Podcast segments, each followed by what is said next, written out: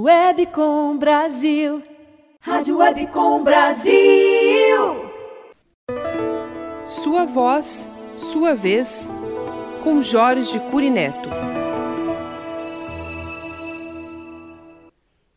No Sua Voz, Sua Vez de hoje, quero trazer alguns dados científicos que são importantes para que a gente ganhe uma ampliação do nosso pensamento sobre a nossa comunicação, especialmente falada.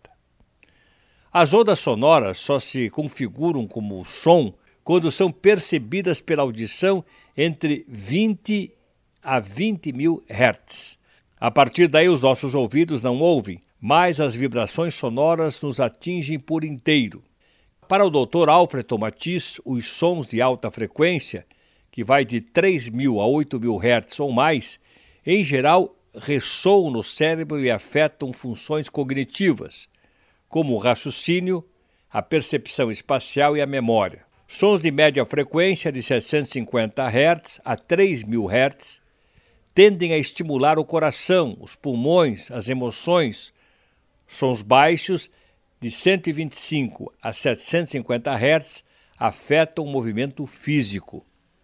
Um zumbido grave tende a nos deixar cambaleantes. Um ritmo grave e rápido, por outro lado, torna difícil a concentração e a quietude. Os aspectos mais estimulantes do som estão na faixa de alta frequência, ajudam a ativar nosso cérebro e aumentam a atenção. As frequências de 2.000 a 8.000 Hz produzem mais benefícios.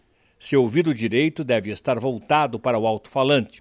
Por isso é importante observar que o seu interlocutor fique ligeiramente à sua direita numa conversa ou reunião, ou, se for o caso, manter o telefone do ouvido direito, podendo melhorar sua audição, a concentração e a retenção das informações apresentadas.